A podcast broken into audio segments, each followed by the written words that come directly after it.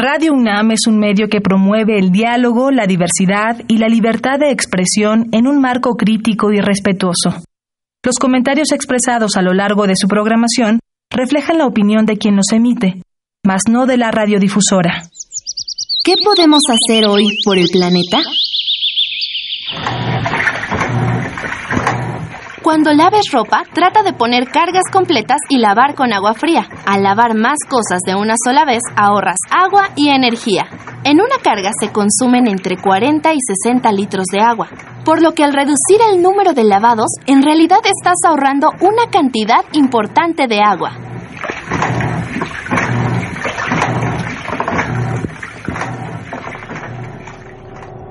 Habitare Hola ecófilos, bienvenidos a Vitare, Agenda Ambiental Inaplazable. Me da mucho gusto que nos acompañen en este programa. Mi nombre es Mariana Vega y me encuentro con la doctora Clementina Equiwa. Hola Mariana, hola público, ¿cómo están? Aquí estamos muy contentos con esta nueva emisión de Habitare. Cuéntanos, doctora Clementina Equiwa, de qué se trata el tema del día de hoy. Bueno, pues eh, vivimos la semana pasada una peculiaridad climática que se juntó con las malas condiciones atmosféricas y con la falta de tino de, de la gente que provoca los incendios y pues estuvimos envueltos en una nube de humo por pues unos cuatro o cinco días. Entonces vamos a platicar un poquito sobre eso, Mariana. Y fue bastante fuerte. Yo me acuerdo que llovió, puse un vaso afuera en la ventana y el agua caía negra. Entonces les vamos a presentar a nuestros invitados del día de hoy. Está con nosotros el doctor Víctor Barradas. Él estudió ciencias atmosféricas en la Universidad Veracruzana y estudia la relación entre las plantas y la atmósfera, así como cambio climático y particularmente en el bioclima urbano. Bienvenido, doctor. Muchas gracias por la invitación. También está con, con, nosotros la doctora Adriana Lira. Ella es de la Facultad de Arquitectura de la UNAM. Trabaja en el Laboratorio de Entornos Sostenibles con los temas de transferencia de calor, ventilación, nuevas tecnologías para aprovechar la energía y los materiales. Muchas gracias por estar con nosotros, doctora. Muchas gracias a ustedes. Muy buenas tardes. Gracias por estar con nosotros, Ecófilos. Seguimos en Habitare, Agenda Ambiental Inaplazable. El Instituto de Ecología de la UNAM y Radio UNAM presentan Toma segundos destruir lo que ha crecido en años. Toma horas devastar lo que se ha formado en siglos. Tomar acciones para rescatar nuestro ambiente solo requiere un cambio de conciencia. Habitare. Agenda ambiental inaplazable. Ciencia, acciones y reacciones para rescatar nuestro planeta. Nuestra, casa.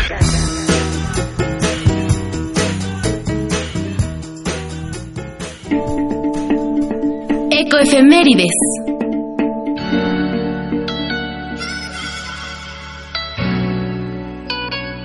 ...20 de mayo... ...Día Mundial de las Abejas... Este día surge a propuesta de la República de Eslovenia, la Federación Internacional de Asociaciones de Apicultores y la FAO. Se aprobó en la Asamblea General de las Naciones Unidas en 2017. La fecha es en honor del esloveno Anton Jansa, pionero de la apicultura moderna. Las abejas son los polinizadores por excelencia. Junto con mariposas, murciélagos y aves, son los responsables de la presencia de frutos y, por lo tanto, de la propagación de muchas especies de plantas.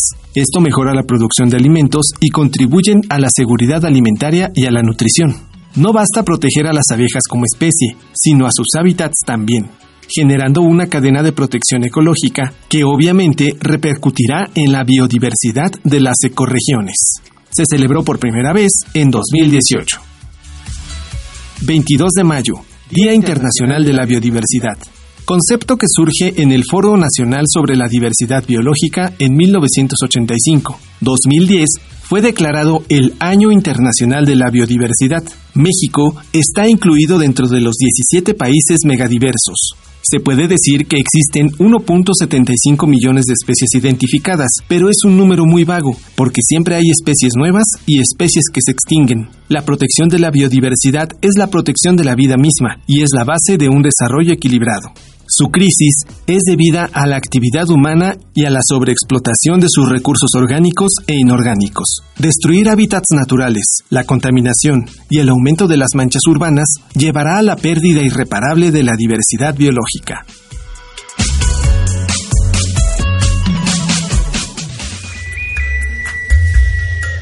Escuchas Habitare, Agenda Ambiental Inaplazable.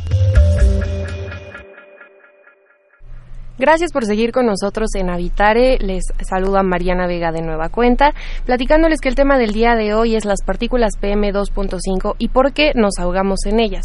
Nuestros invitados son el doctor Víctor Barrales y la doctora Adriana Carvajal. De nuevo, bienvenidos.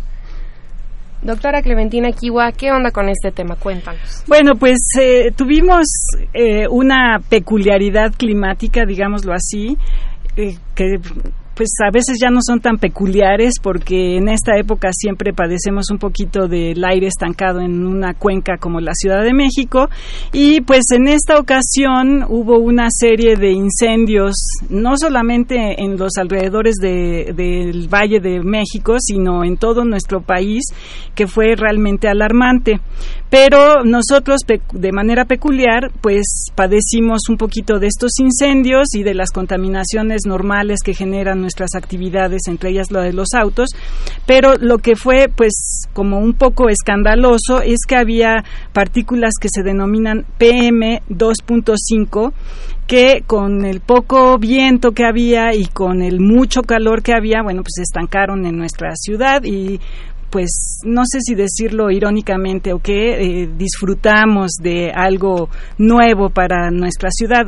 A mí me pareció muy bueno que, que la gente se preocupó de esta situación porque empezó a sonar alertas, ¿no? Y la gente me preguntaba qué podíamos hacer, pero pues hay muchas cosas que se pueden hacer, pero yo creo que vamos a preguntarle a Víctor ¿Qué, ¿Qué es lo que produce una contaminación de este tipo? Platícanos un poquito más la, parte, digamos, física de esta situación. Bueno, eh, es bastante complejo el, sistema, porque tenemos que ver primero que nada el sistema meteorológico que estaba enseñoreado en todo el, Valle de México. Eh, en, esa, en, esta, en estos días hemos tenido un anticiclón eh, estacionado que hace que el aire se estanque dentro de la, del valle. O sea, tenemos el valle todo rodeado. Recuerden que es una, una cuenca sin salida. Entonces tenemos el valle, eh, aire del anticiclón que está bajando y eso hace que se estanque el aire, por un lado. Por otro lado, tenemos una producción tremenda de contaminación por la industria, por, la, por los automóviles y, desgraciadamente, con estos incendios que ocurrieron, ¿no? que principalmente los incendios son productores de las partículas PM2.5. Y bueno, no piensa uno qué sucede en las ciudades, ¿no? O sea, yo crecí en esta ciudad, soy nativa chilanga. ¿Qué, cuéntanos, Adriana, un poquito de qué puede suceder con un edificio que hace que las cosas todavía se hagan más densas, digamos, ¿no? Claro, pues para empezar hay que entender a las ciudades como un sistema, un, sistema urbano de varios edificios, calles, este, son áreas libres. Eh, y muchas veces uno no piensa en la morfología de los edificios, eh, qué tanto la morfología de los edificios, su, permeabilidad, eh, hace que este mismo aire se estanque o que se produzcan ráfagas de viento. Entonces, eh, a veces queremos que el aire se estanque o, bueno, o que los, edificios funcionen como barreras contra el viento precisamente para detener esta dispersión de contaminantes, pero a veces sí es que queremos que el aire fluya para retirar estos contaminantes. Y la morfología de los edificios tiene mucho que ver, además de los materiales con los cuales están construidos. Claro. ¿De qué manera influyen ahora que hablas al respecto los materiales? Es decir, hay unos que sean mejores, otros que sean peores. Recordaba que hay una nota que circula en redes sociales, principalmente en Facebook, de que se ponen barreras en algunos edificios con tal material que funciona como un filtro para las partículas. ¿Cómo funciona esto? Bueno, eh, yo creo que no existe un material idóneo, todo depende del lugar en donde se implemente y las necesidades. Eh, hay materiales que, por ejemplo, emiten más calor, la radiación de onda larga que otros, y por lo tanto eh, crean microclimas donde los gradientes de temperatura son mayores y por lo tanto pueden crear que también hayan movimientos más de aire. Eso por un lado. Eh, por otro, lo que tú estás mencionando, hay nuevos materiales como por ejemplo eh, los nuevos que están basados en dióxido de titanio, titanio que absorben ya más ciertos contaminantes, pero como lo comentábamos con Víctor, este, también tienen otros efectos contraproducentes que a lo mejor Víctor nos puede mencionar más. Entonces, yo creo que hay que analizar la situación del microclima y, y, y, con base en eso escoger el, el material adecuado dependiendo de sus propiedades físicas. Cuéntanos, doctor Víctor Barradas, ya siguiendo lo que nos comenta Adriana, ¿qué pasa con esto? No, yo con esto siempre he sido el abogado del diablo. ¿Qué sucede? Bueno, estamos haciendo una serie de sistemas devoradores de contaminación y se nos ocurrió alguna vez usar el óxido de titanio. Entonces tenemos muchos, este, aquí en Ciudad de México al menos yo conozco dos lugares donde hay sistemas de este tipo, que uno es el hospital que está en en San Fernando y Tlalpan, y el otro es el, el Liverpool que está en Perisur. Entonces, esos son, dos tipos de, captación de contaminantes. Y puede ser muy eficiente, si no lo, no lo dudo ni lo niego. El único problema que se tiene es que cuando, el, cuando llueve, estas, estos, estos sistemas se mojan y depositan todo lo que quedó de la contaminación que junto con el óxido de titanio genera polvos estos polvos son depositados en el suelo. Y va a haber una producción de eh, NO3, o sea, los precursores del ácido nítrico quita un problema pero crea otro. Exacto, como decía yo hace ratito, destapas un lado de la cama para tapas un lado de la cama para destapar el otro, ¿no?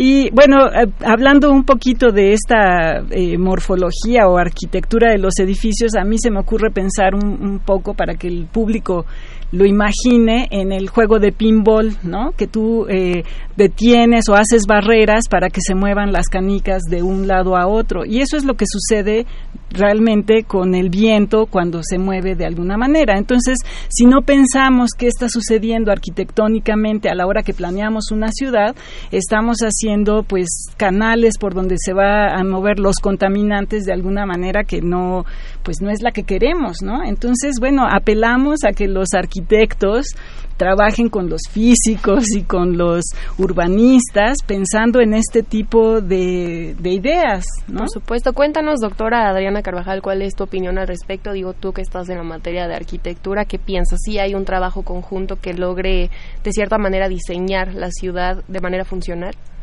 Bueno, eh, actualmente eh, el trabajo interdisciplinario y transdisciplinario es eh, muy importante y pues el área de arquitectura eh, cada vez trabaja más con, con eh, investigadores eh, de otras disciplinas precisamente para resolver problemas complejos.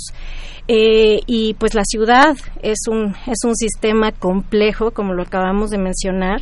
entonces hay, hay que trabajar con científicos, expertos en materiales, entender sus propiedades ópticas, entender sus propiedades térmicas para ver precisamente cómo contribuye a los gradientes de temperatura dentro de las ciudades.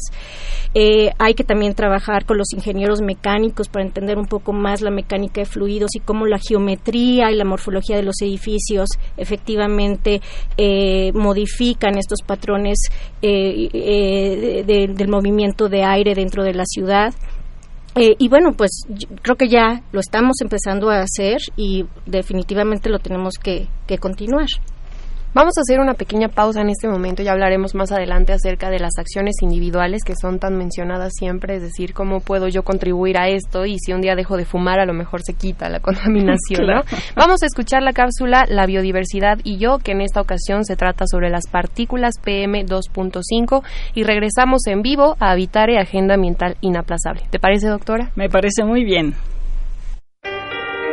La biodiversidad y yo.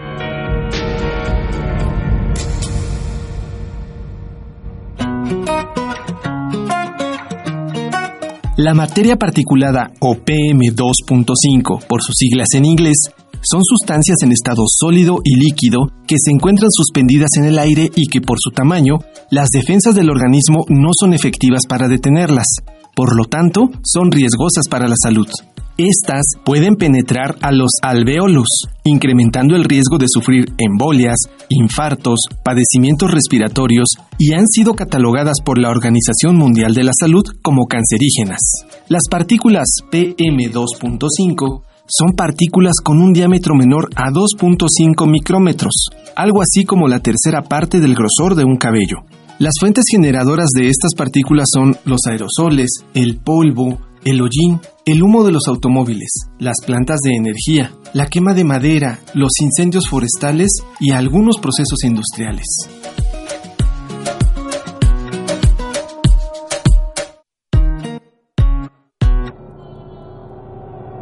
Estamos en Habitare, nuestra casa.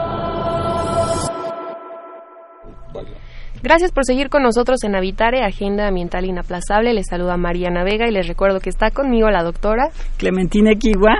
Estamos en un tema bastante interesante, las partículas PM2.5, ¿por qué nos estamos ahogando en ellas? Pero aquí nuestro invitado, el doctor Víctor Barradas, nos comenta el lado positivo de estas partículas que pues a mí no se me hubiera ocurrido. ¿Qué tal aquí, doctor? Todo, todo es, tiene su lado positivo y su lado negativo. A ver, que nos cuente. Bueno, definitivamente las partículas PM2.5 junto con las PM10 y todas las cosas que hay en la atmósfera terminan afectando al humano en su salud.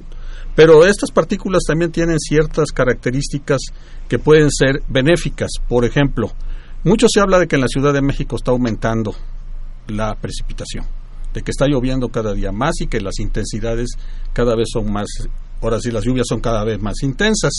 Esto tiene dos características. Una, la cantidad de humedad que hay en la atmósfera. Y la otra, precisamente estas partículas.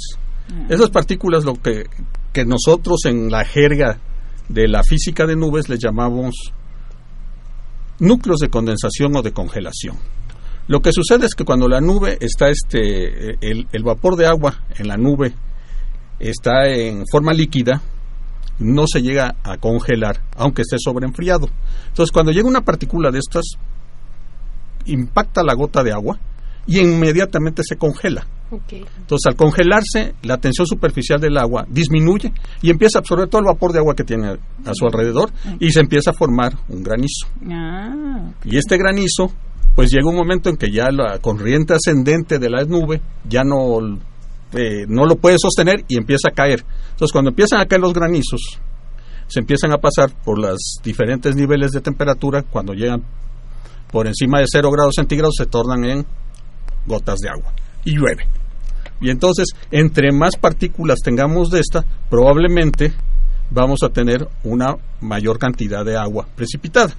Por eso todo el mundo que pusieron su vaso y su cubeta y todo y capturaron el agua, pues la encontraron extremadamente sucia. claro. Porque realmente había muchas partículas de todos tipos en la atmósfera, ¿no? Sí, claro, es, es una época en la que no solamente están las partículas como las de, la ceniza o de todas estas que, que estaban provocando los incendios, sino que también es época de, de polinización, entonces hay muchos pólenes y todo eso, bueno, cae bien que se precipiten y que, y que se asienten, ¿no? Desafortunadamente no se crearon las condiciones adecuadas para que se limpiara el, el ambiente y eso era por los incendios que estaban rodeando nuestra cuenca del Valle de México, ¿no? O la, la cuenca de la Ciudad de México. Bueno, los incendios realmente sí. Lo que sucede a- actualmente, lo que estaba sucediendo, aparte de que tenemos este anticiclón encima de esta ciudad, también tenemos el fenómeno del niño. Y el niño es un fenómeno oceanometeorológico que de alguna manera hace que, estas, este, que estos fenómenos se exacerben. Claro. Por ejemplo, lo que pasa con toda la sequía que hubo en todo el país o está habiendo en todo el país puede ser una teleconexión del niño, aunque sea un niño moderado como el que se está presentando.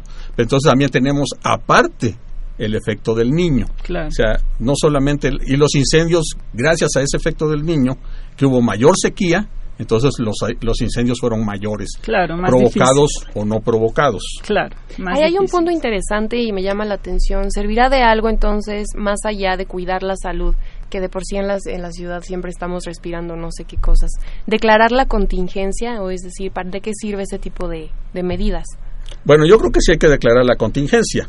O sea, vamos a parar autos, pero la, de la declaración de la contingencia, ¿cuántos días paró la industria en estos días de contingencia? Ni un solo día. solamente paramos autos. ¿Y qué autos paramos?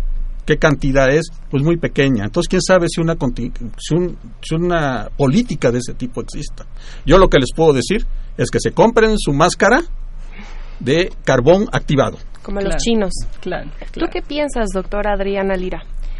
Pues eh, también hay que pensar, por ejemplo, en, esta nueva tendencia de densificación de las ciudades, en donde los edificios cada vez se están volviendo más altos.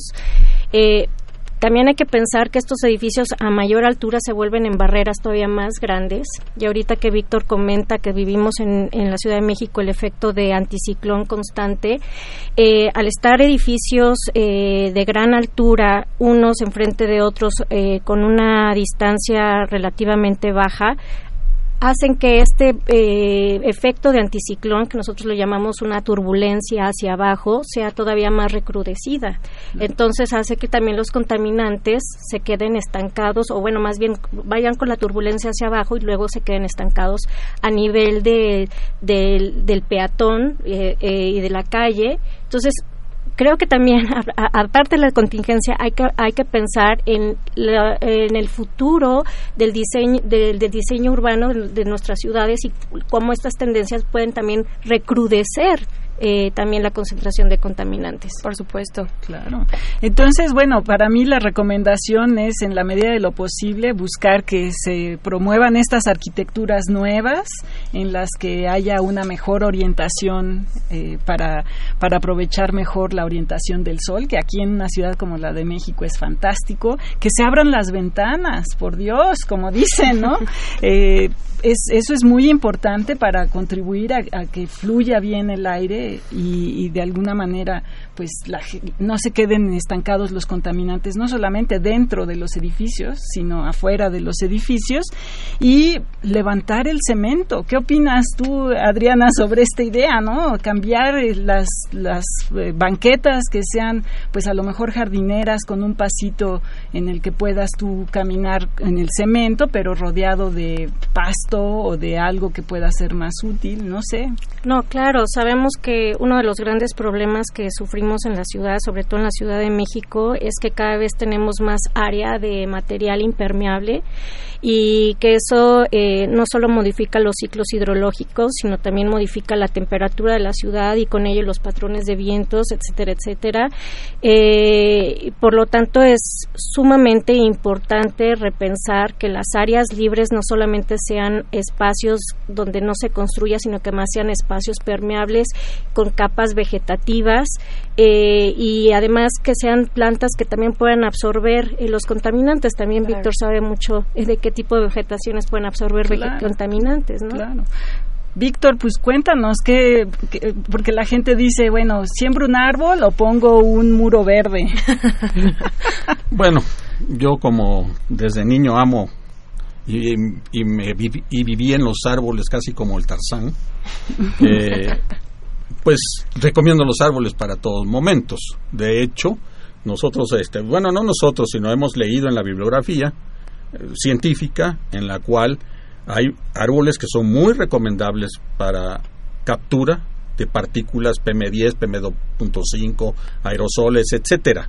Entonces, la cuestión es, hay que proliferar los árboles. Claro. O sea, en realidad la estructura, o volvemos a la morfología, como decía este, la doctora Lira, volvemos a la morfología, no solamente la morfología de, las, de los edificios, sino también la misma morfología del árbol.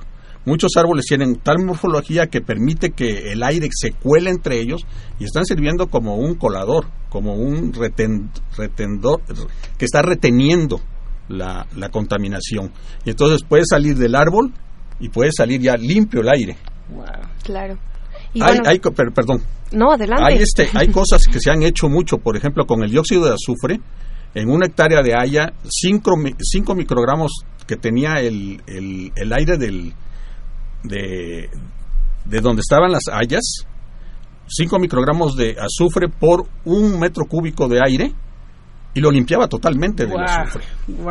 Y, y, lo mismo pasa con el ozono y lo mismo pasa con todos los contaminantes. Entonces, hablando de aquellas cosas de, de dióxido de titanio o, óxido de titanio, pues un árbol es mucho mejor desde ese punto de vista que hacer toda esa parafernalia de edificios, ¿no? Que y mucho más barato. Y súper modernista, ¿no? Futurista. Doctora Adriana Lira, ¿qué nos puedes decir como consideración final? También pensando en acciones que si ya vivimos en una ciudad que está mal diseñada, que ya gracias a los esfuerzos de personas como tú puede que en algún punto sea diferente, ¿qué acciones podemos evitar también para no ah, eh, pues contribuir a que esto siga creciendo? Eh, pues primero revisar los reglamentos de construcción, eh, eh, también revisar eh, las nuevas estrategias de diseño, pues por decirlo así, impuestas por los nuevos sistemas de certificación eh, para edificios y ciudades sustentables, en donde eh, pues eh, nos muestran normas o nos sugieren que hay que seguir normas, pero normas extranjeras. Entonces también hay que revisar qué normas sí funcionan para nuestro clima, para nuestro contexto socioeconómico y qué otras hay que ¿Qué, tenemos que implementar eh, eh, de, acuerdo a, a, la zona en donde vivimos? Entonces, eh, yo creo que hay todavía mucho que hacer. Hay que, hay que revisar nuevamente, replantearnos y ver a futuro y, sobre todo, considerar el trabajo transdisciplinario e interdisciplinario. Y esa es una idea central que hemos tratado siempre. Claro, claro. Los jóvenes, bueno, tienen aquí una rama para hacer investigación maravillosa y para, para hacer las nuevas tecnologías, bueno, que a mí me parece fantástico. Pues les agradecemos mucho que nos hayan acompañado, doctor Víctor Barradas y doctora Adriana Lira, y por todo lo que nos comentan. muchas gracias por la invitación. Sí, muchas gracias, fue un placer. Esperemos que la contaminación vaya disminuyendo y pues, pues bueno. Y que vengan las lluvias. Exactamente.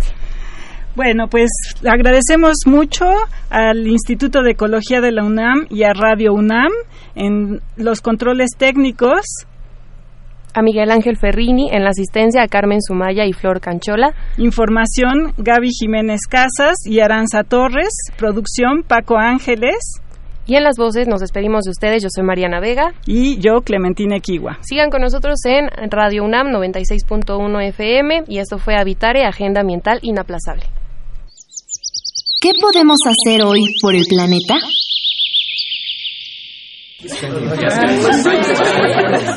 Si vas a hacer una fiesta o reunión, evita el uso de plásticos de un solo uso, platos o vasos desechables. Se estima que solo el 14% de estos plásticos son correctamente reciclados. Además, ¿qué mejor que poder llevar tu vaso y plato favorito? Visita ecología.unam.mx para obtener más información sobre el tema de hoy. Y si quieres escuchar todas nuestras emisiones, entra a radiopodcast.unam.mx. Radio UNAM y el Instituto de Ecología de la UNAM presentaron Habitare, Agenda Ambiental Inaplazable